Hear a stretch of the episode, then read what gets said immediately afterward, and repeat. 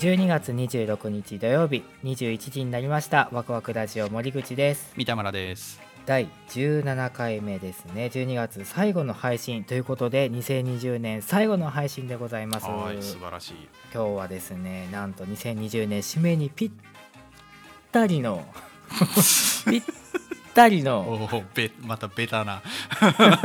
ベタな、はいはいぴったりのベタなお話をさせていただこうかなと思っておりますいやーもしかして今年を振り返る感じのやつです か当ててしまうっていう Here is Waku Waku Radio Station. Saturday night at Waku Waku Radio. 2020年の枕地的ベストバイ、おここですげえジングルなるやつですね、じゃじゃーんってね 多分ならないと思うんです けどならへんねやはい、はいベストバイ枠立ち的ベストバイをですね、えー、とご紹介ということでこれ誰が知りたいんだっていう話なんですけどね、 まあね誰かも知らねえやつのな興味もねえおすすめをはそうそうそう、いはいはいはい、まあねあのなんかこう締めにふさわしいテーマはないかなってちょっと探したところ、こんなベタなところに行き着きましてはいいいんじゃないでしょうか今日あの2人ともですね2つ挙げてきております。はいはいということでまず第2位からですねはい発表ということで、まず三田村さんからまあ、ものから先に言うとラビッツっていうメーカーの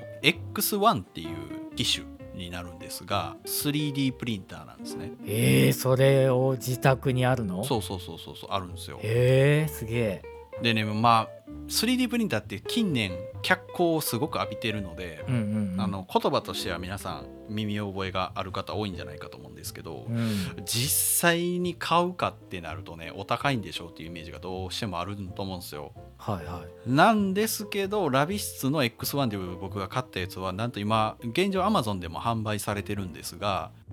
1万800円。 安っ何それ大丈夫なん おもちゃみたいな感じ。もうほとんそうだろうね。ど。うん。えっ、と、マイクロ SD カードにその印刷物のデータを入れて、あの、はいはいスタートボタンを押すと印刷が始まるっていう、すごいライトなものなんですけど、そう。へえはで僕も 3D プリンターってずっと興味はあって工作が趣味だったりするんあで、うんうんうんうん。なんか 3D プリンターっていいよな欲しいよなでも大体その時僕が見てたら10万から20万ぐらいしてるんですよ。うんうんうんでそれはちょっとなってなったらもうちょっと安いやつないかなっていうところにこれが出ててで値段の割にはなんか普通に出せちゃうぞみたいな感じになっへてえてあもうこれでいいんじゃねみたいなへえ実際使えてるんです結構使えてます、ああそう。うん、かなりヘビーに使ってますけど今のところへー別に壊れたりもせずまあね壊れても1万800円 ならまあええか確かにねみたいな感じもするんであー確かにねへえじゃあコスパはいい感じなんですねいいですへえ今まで諦めてたようなものが自分で作れるっていうのはうん、結構面白いのでまあそういうの好きな方もしいらっしゃれば確かにいいんじゃないかと思いますいいですねじゃあはい森口さんの2位は僕もプリンターです実はプリンターこれですこれあーそれ知ってるぞ知ってるやろ手でビーってやったらグニャビーってなるやつやえー、とまず紹介するとザ・ゴッドシングスっていうメーカーなんですけどもプリンキューブですプリンキューブプリンキューブは、はいいはいはい、ポータブルモバイルカラープリンターって書いてますね多分これもう聞いてる方が全くイメージがついてないと思うんですけどあれですよねなんか修正テープみたいな押し付けてビーってやるとその押し付けたところに印刷ができるっていうあそうですそうですこれね勝ったっていうよりはあクラファンだったんですあーそっかそっか何がいいかっていうと子供のねうん保育園のグッズとかにさこう名前を書くんですようんまあ奥さんがしてくれるんですけど、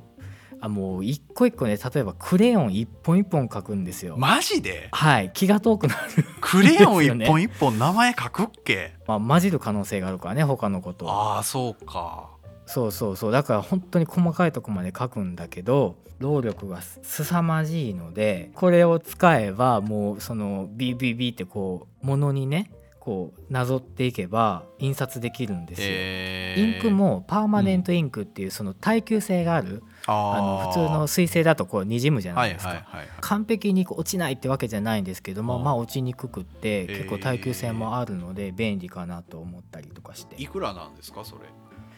えーとね2万円ぐらいだったと思います確か 3D プリンターより高いんだですね確かに 確かにでもねあのなんだろうな僕このクラウドファンディングでこう投資したの初めてだったんで、うんそういう意味でもちょっと不安だったんですよねなんかどういうものが届くんだろうってそのクラファンってまあある種試作品的なあーまあ問題があるっていうのも聞きますよね、うん、そうそうそうまあそういうのもあるのでちょっと不安だったんですけど今のところ全然あの使えているのでこれは便利だなと思ってでまたね詳しくは Twitter でリンク貼ってご紹介させていただこうかと思います、はーい Waku Waku Radio. では次は堂々の1位ですね堂々の1位はいはい三田村さんの1位は何でしょうかこれはシャープさんの商品で型番で言うとね WG の PN1 っていうものはあで電子ノートっていう商品名になってるんですよねシャープさんの上では。へえうん、みんな絶対使ったことあると思うんですけど先生っていうおもちゃあるじゃないですか、字書いてこう横スライドさせたら消えるやつねそうそうそうそうそうあれなんですよあでーあれうんが保存できるようになってるものうんへえ仮想的にノートを何冊でも作れてでそこにかどんどん書いていったりできるとうんそれ便利ですね便利、まあ、仕事しててうんスケジュールを書いたりちょっとメモを取ったりっていうので僕ずっと紙の手帳を使ってたんですよほで今ね大体予定入れるんだったら Google カレンダーとかの人が多いとう思うんですけど、うんうんうん例えばその電話とかを受けてこの日程って大丈夫ですかっていう時にブラウザを開いて Google カレンダー開いてとかっていうのがもうあーそのね数秒がい嫌なんですよ僕うん確かに煩わしいねで紙の手帳だと、要はバーッとめくれるじゃないですかパラパラパラって、うんうんうんうんうん瞬時に見れるっていう利便性があってで紙の手帳を使ってたんですけど紙なんで、うん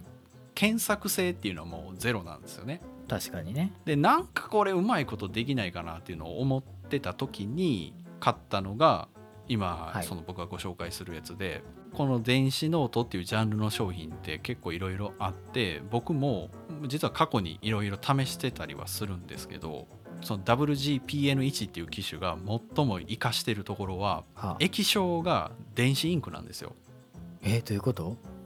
電子ペーパーディスプレイっていう e インクっていうものを搭載してて Amazon の Kindle とかと同じなんですけあどそうなんだへえ画面なんだけどもうここに紙があってそこに書いてあるようにしか見えない、へえすげそうえだから目に優しいのと見やすいのとほうそのちょっとでも明かりがあれば見えるんですよ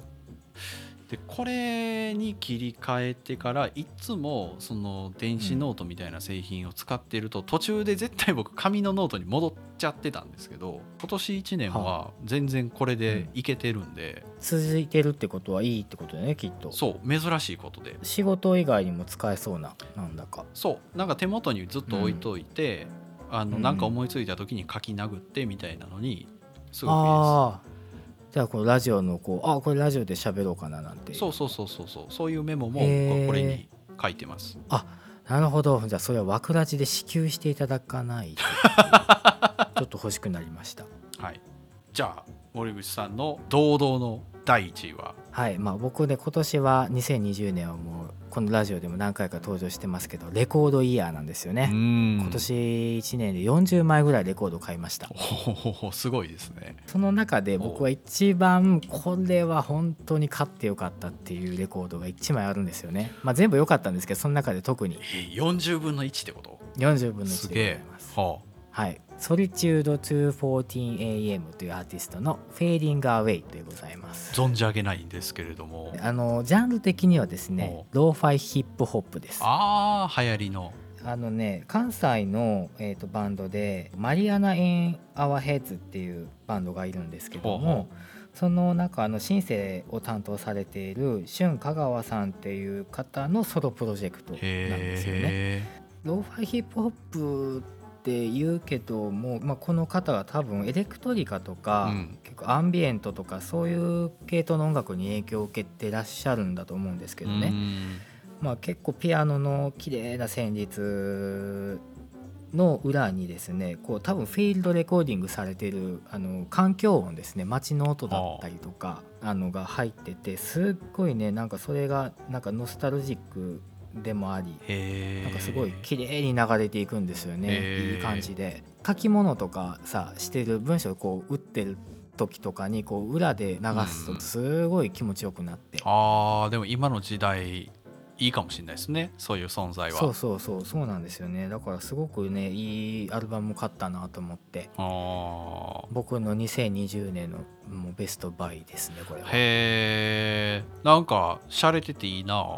まあぜひですね、まあ、LP だけじゃなくて、まあ、サブスクにも来てますのでぜひですね皆さん聞いていただきたいと思います、まあ、これもまた Twitter でリンク貼っておきますのでねご紹介しておきますのでいいと思います Saturday Night Internet Radio. Waku Waku Radio.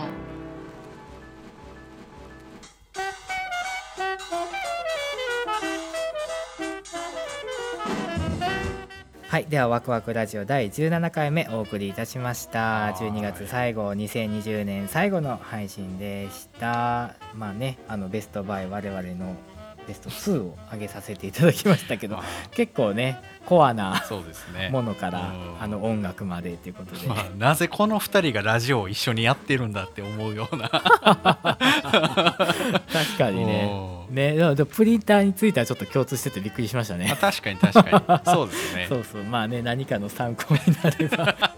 まあそれでですね、まあ、2020年もこれで一応最後の配信ということでですね、はいまあ、9月の5日に、はい、この「ワクワクラジオシーズン2」が復活しましてですね約3ヶ月でしたけども、ね、お付き合いいただきまして本当にありがとうございました。本当にこんなに聞いていただけると思ってなかったんですよ僕うは、ん、確かにね、シーズン1に比べたらもう雲泥の差っていう感じですそようね。そうそうそうそうそうなのであ、うん配信してるんだなっていう感覚が 持てたのは本当にありがたいなと思ってますはい本当にねまた2021年になりましてもですねワクワクラジオこのペースで続けていけたらなと思いますのではいぜひ今後とも変わらず、えーご愛聴いただけたらなと思いますお願いしますはいそれではですね、次回は2021年うん1月のなんと2日でございます、やばいですねこれはやばいですね三が日のもうど真ん中にこれはまずいんじゃないで すかここはさすがに